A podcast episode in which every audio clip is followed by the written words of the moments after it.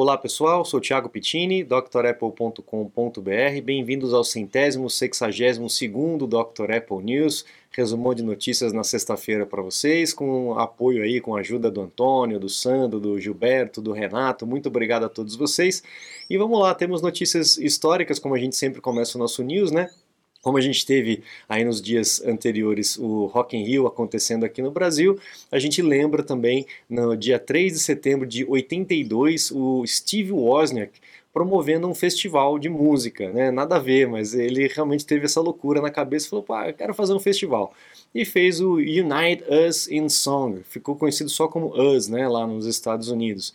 E eh, ele tinha tido um, um acidente de avião, né, um, ele gosta, gosta até hoje de pilotar, mas ele teve um acidente grave, ficou aí é, meio com a cabeça virada por conta dessa situação e começou a fazer umas loucuras nessa, nessa década, né?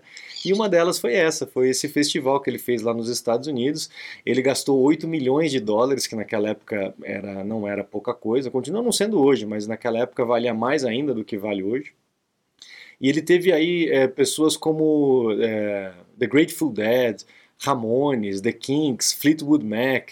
Então foi um festival bem interessante lá para acontecer naquela época e um cara que não tinha nada a ver com isso, né? Ele contratou o Bill, o Bill Graham, né, para poder fazer esse festival e realmente aconteceu. Bacana essa, essas coisas dessa história maluca desses dois, né? Tanto do Steve Jobs quanto do Wozniak também. Nós temos aí em 2012, 12 de setembro de 2012, a, a Apple é, substituindo aquele pino antigo, de, é, aquele plug antigo de nove pinos né, que vieram nos iPhones e nos iPods iniciais, é, trocando para o Lightning. Né? Então aí é, já faz 10 anos que a gente está com o Lightning e estamos aí na, na, na, na eminência da troca também para o USB tipo C ou então para troca para plug nenhum. Né? É, a gente tem aí também uma, um, um caminho que a Apple está fazendo para poder acabar com todos os botões e plugs aí do, do iPhone, do iPod, do iPad, etc., para justamente o equipamento ficar mais fechado, mais resistente, mais barato também, dá menos problema, porque quanto mais peça móvel, mais problema vai ter, né? Então a gente está nesse caminho de geralmente é uma década mesmo para poder mudar isso tudo. É, a gente está agora na era do USB tipo C. Mas o Lightning foi um cabo que, que revolucionou, porque aquele de nove pinos era realmente muito ruim, né? Tinha aqueles ganchinhos na lateral e sempre ficava ruim, encaixava na roupa, ele não encaixava direito, enfim. Foi uma evolução de nove pinos, sem dúvida nenhuma, porque o que tinha na época, porque era só aquele USB grandão e o equipamento ia ficar muito, muito feio, né, com aquele plug enorme. Mas, graças a Deus, as coisas é, vão andando, né? É, agradecer a impermanência das coisas, não é verdade? Então vamos lá, temos aí, é, voltando um pouco no tempo, dia 11 de setembro de 2009, esse camarada aqui, para quem não conhece, ele é o Steve Ballmer. O Steve Ballmer é, é um co-fundador né, da Microsoft, e ele era meio pirado, meio, meio bem pirado, na verdade, né? É, nas convenções ali da Microsoft, ele sempre tentava entrar empolgado, né, pulando, dançando, dando tapinha na, na, mão das pessoas e tal. E na época do iPhone, ele falou que o iPhone ia ser um fracasso, que não ia vender nada, que era horrível, que não tinha teclado, etc. Aquela coisa toda, né, faz parte da concorrência, né? E na, na, numa das convenções que foi, foi feita pela Microsoft, na hora que ele entrou no palco ali, todo empolgadão, agitado, ele pegou os funcionários da própria Microsoft filmando, fotografando ele fazendo aquela estripulia toda, só que um ou outro ali utilizando um iPhone, né? Ele acabou pegando o iPhone da mão do cara, jogando no chão e fingindo que ia pisar em cima do iPhone. E essa notícia acabou correndo aí, o, o, a, o noticiário todo de tecnologia na época lá foi acabou sendo um escândalo. Mas a gente não esperava coisas diferentes porque o Steve Ballmer ele realmente sempre foi muito maluco, né? Sempre foi muito piradão da cabeça. Uma, uma coisa curiosa que aconteceu naquela época, até para tentar é, minar a, a, a, Apple como concorrente, a Microsoft não tinha nem planos para poder fazer é, celular nem nada, né? É, e depois tentou correr atrás do prejuízo, mas viu que já era tarde demais, né? Bom, vamos para as notícias agora seculares. A gente tem aí uh, atualizações para o macOS Monterey 12.6 com uh, atualizações de segurança, então faça as atualizações, mantenha a máquina sempre atualizada. Lembre-se sempre do backup para não correr risco, né? É, mas é importante a gente atualizar todas as máquinas que são compatíveis. Temos também as atualizações para o iOS 15.7 e iPad OS 15.7. Eu até comentei isso no meu vídeo de atualização, porque na hora que você puxa a atualização ele mostra as duas, ele mostra do iOS 15.7, se você já não tinha feito, né, e a do 16. Você não precisa fazer do 15.7 se você vai para o 16, tá? Mas se você não quer atualizar para o 16, sei lá por qual razão, ou o seu equipamento não suporta, ou você ainda quer esperar o sistema ficar é, melhor e tal nas próximas versões, você atualiza para o 15.7, porque tem atualizações de segurança que são importantes a gente fazer. Mesmo esquema, pessoal, backup, né, na tomada, aquela coisa toda que a gente já está acostumado. O WatchOS também teve atualização para o WatchOS 9, ficou bem legal, modificações é, estéticas, né, de, deixando a fonte um pouquinho mais visível, é, e recursos diferentes, maneiras diferentes de fazer as coisas, ficou bem bacana, eu gostei bastante do iOS, do WatchOS é, 9. Atualize também, eu também tenho um vídeo aqui no canal que eu soltei na quarta-feira, no passo a passo para poder atualizar, tá? Você está desperdiçando seu iPhone, iPad, Mac? Ganhe tempo e produtividade com nossos cursos. Você vai aproveitar melhor seu Apple. Matricule-se em drapple.com.br. Na, na esteira veio também a atualização para o Apple TV, né, para você poder colocar o tvOS 16, também é importante manter sempre atualizado, tá? Bom, agora notícias aqui da parte técnica, né, uh, o pessoal lá da TechCrunch, da CNET, é, viram que o iPhone 14 e o 14 Plus você pode desmontar pela parte de trás, caso você quebre a parte de trás do telefone, em que em modelos anteriores, se você quebrasse a parte de trás, você tinha que trocar o telefone todo, porque ele fazia parte toda da carcaça, né? Agora é possível você trocar só a parte de trás, né, deixando o, o, reparo mais barato aí para o usuário e também para a Apple, né? Acho que desde o iPhone 4S que não era assim, né?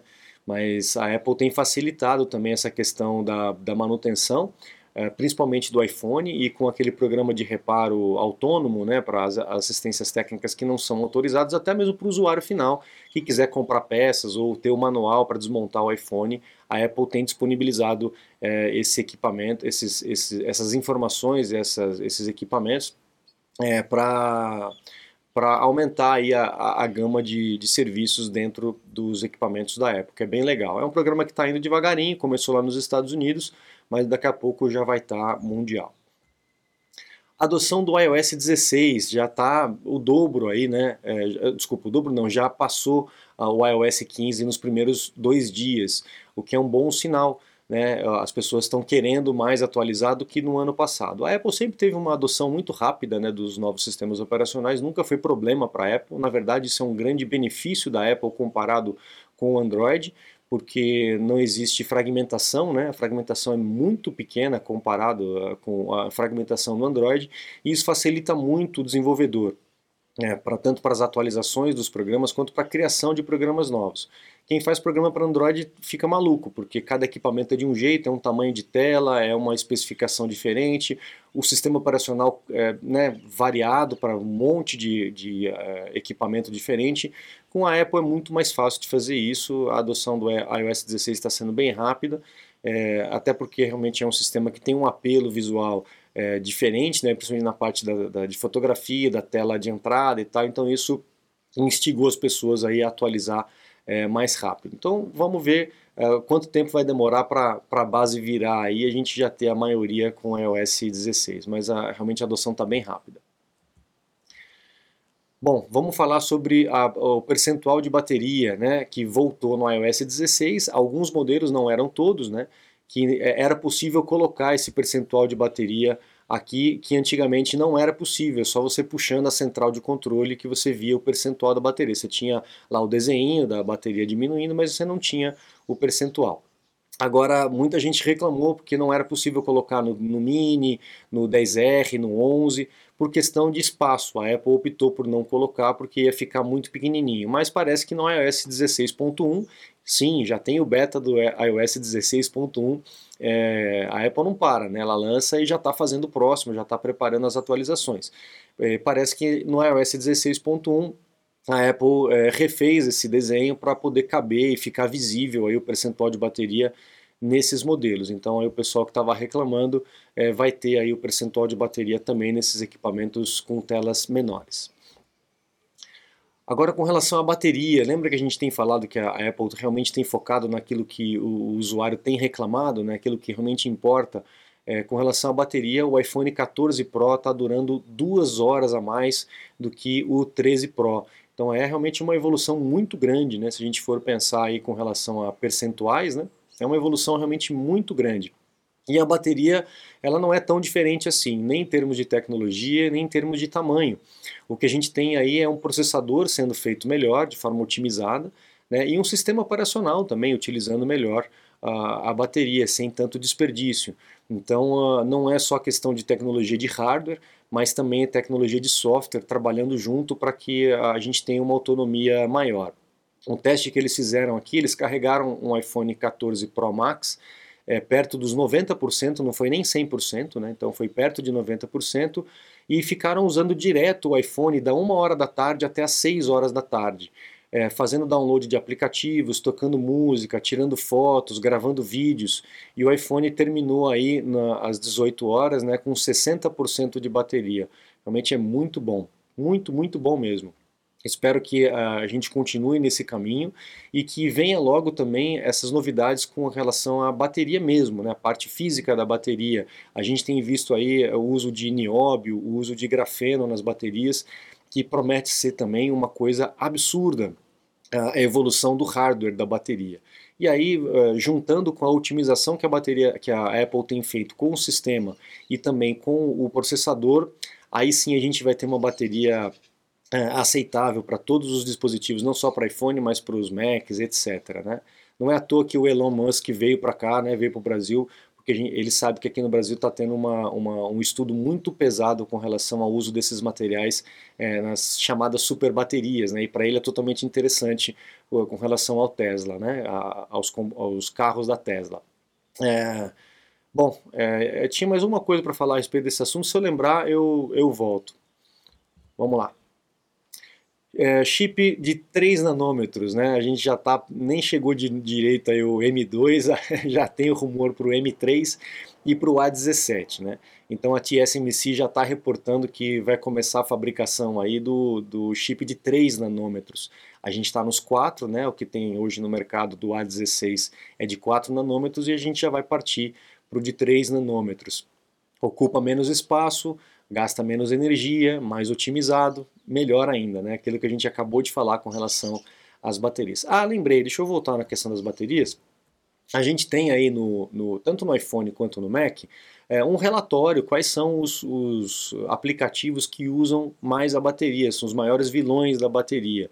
No Mac você pode segurar o option e clicar na, na bateria, ou até, até só clicar na bateria ele já deve mostrar para você quais são os aplicativos que estão rodando e que gastam mais bateria. E, e provavelmente 80, 90% das situações você vai ver que é, é, são aplicativos de terceiros e não os aplicativos da própria Apple. Então, os aplicativos de terceiros, desenvolvedores né, de aplicativos também têm que se preocupar com isso, porque senão não adianta, né? A gente não usa só os programas da Apple, a gente usa muito o aplicativo de terceiro. Então, eles também têm que se preocupar com isso e tornar os seus aplicativos mais é, otimizáveis com relação à energia, tá?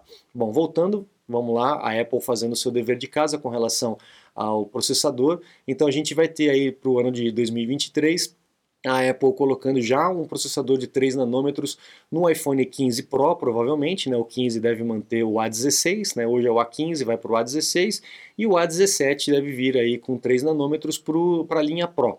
E os MacBooks também, principalmente a linha Pro, deve vir já com o chip M3, né, aumentando aí a performance e a eficiência energética, que é o que a gente mais espera aí, né? Bom, agora comparativo de desempenho, iPhone 14 Pro com o, o Galaxy S22. Rapaz, a, foi, foi, a surra foi grande, viu? Eles compararam aí o 14 é, Pro e o 14 Pro Max com o Galaxy ou Galaxy S22 Ultra. O 14 Pro ele marcou aí no Geekbench 5.488 e o Pro Max 5.521. O Pro Max um pouquinho mais veloz do que o 14 Pro. E o Galaxy é, parou aí nos 3.433. Cara, é 60% de diferença. Realmente é um negócio absurdo. Os, uh, os cálculos anteriores tinham chegado a 40, mas essa notícia aí foi atualizada aí por esse novo, novo benchmark de 60% de diferença. E aí eles chegaram à conclusão de que ele não é só mais rápido que o S22, mas é o iPhone, é o telefone, o smartphone mais rápido que você pode comprar hoje. Realmente é um negócio absurdo, né? É, não sabia que a diferença realmente estava tão grande com relação à performance. Muito bom. Tendo performance, tendo bateria também, né? Potência não é nada sem controle, lembra? Acho que era da Pirelli essa propaganda, né? É a mesma coisa, não adianta nada você ser potente e acabar com a bateria em 5 minutos, né? Vamos lá. É evento em outubro, tá? A gente eh, falou que no, no, no, último evento de setembro, dia 7 de setembro, não tivemos aí anúncio para as máquinas, né? O Mac Pro que ainda está com Intel, o MacBook Pro que ainda está com M1, é, apesar de ser espetacular o processador, né? Mas não, não atualizou para o M2 ainda. Então provavelmente em outubro a gente vai ter um outro evento onde a Apple vai focar nas máquinas, né? Lembrando, pessoal, a Apple não vai anunciar tudo sempre de uma vez, tá? Nos primeiros eventos que a Apple fez é, desse esquema, ela anunciou muita coisa e foi muito confuso, foi ruim para o marketing da Apple porque as pessoas não souberam digerir a quantidade de coisa que eles anunciaram. Foi um evento longo, duas horas, duas horas e pouco, né? E agora a Apple aprendeu né, nesses últimos anos e tem feito tudo em pílulas, tudo separadinho, cada um no seu quadrado. Né? Então vai tratar de iPhone, trata de iPhone, no máximo o fone de ouvido e o Apple Watch. Né? E aí quando for tratar de Mac vai realmente falar no Mac, Mac Pro, Mac Mini, né? então a gente está aí na, na expectativa de máquinas novas, de repente um iMac Pro, né? Enfim, tem vários rumores que estão rodando com relação a isso. Vamos aguardar o que, que vai acontecer é, em outubro.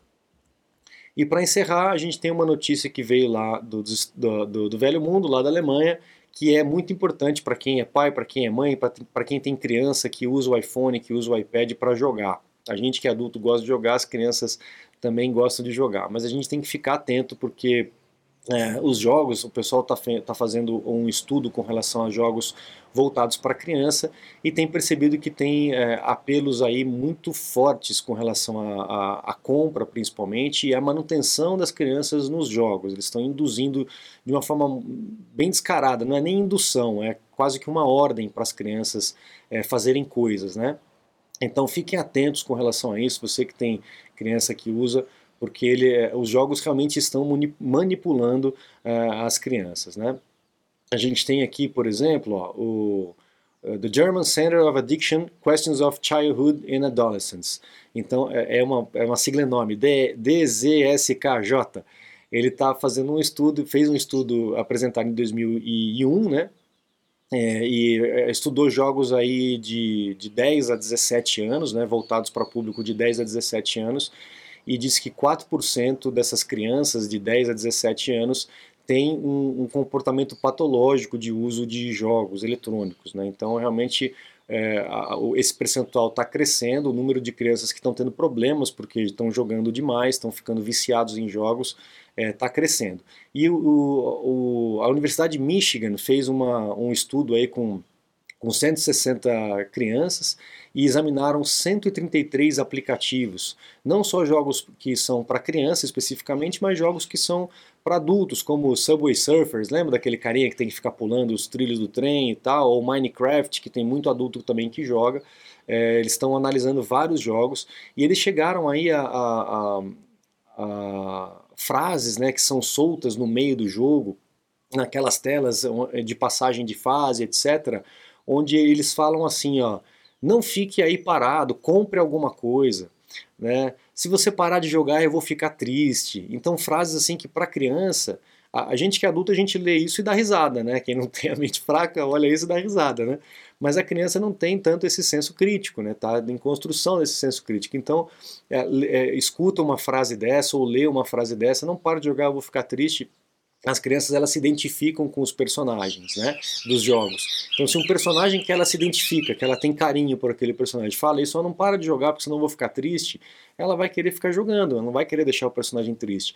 Então, você percebe a manipulação que vai acontecendo desde a infância. A gente já é manipulado pela propaganda né, o tempo todo, né, a gente sabe disso.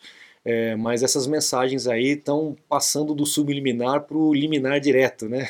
direto na cara dessas crianças. E quando os pais estão desatentos, acaba acontecendo essa, essa manipulação aí das crianças. Então fiquem atentos, vocês que são pais, que são uh, de crianças, né? É, joga do lado da criança, veja qual jogo que, ela, jogo que elas estão jogando, né? Fique atento com as coisas que estão acontecendo e tome decisões aí de apagar jogos que realmente não fazem bem, que não estão não tão ajudando as crianças, ok, pessoal? Então fica a dica aí. Com essa notícia a gente encerra o Dr. Apple é, News dessa semana. Eu espero vocês na semana que vem. Não se esqueça de acessar o site drapple.com.br. Lá você encontra os cursos completos e também os meus contatos para um suporte, uma consulta técnica online. Eu fico à disposição de vocês. Muito obrigado, um grande abraço e até a próxima. Tchau, tchau.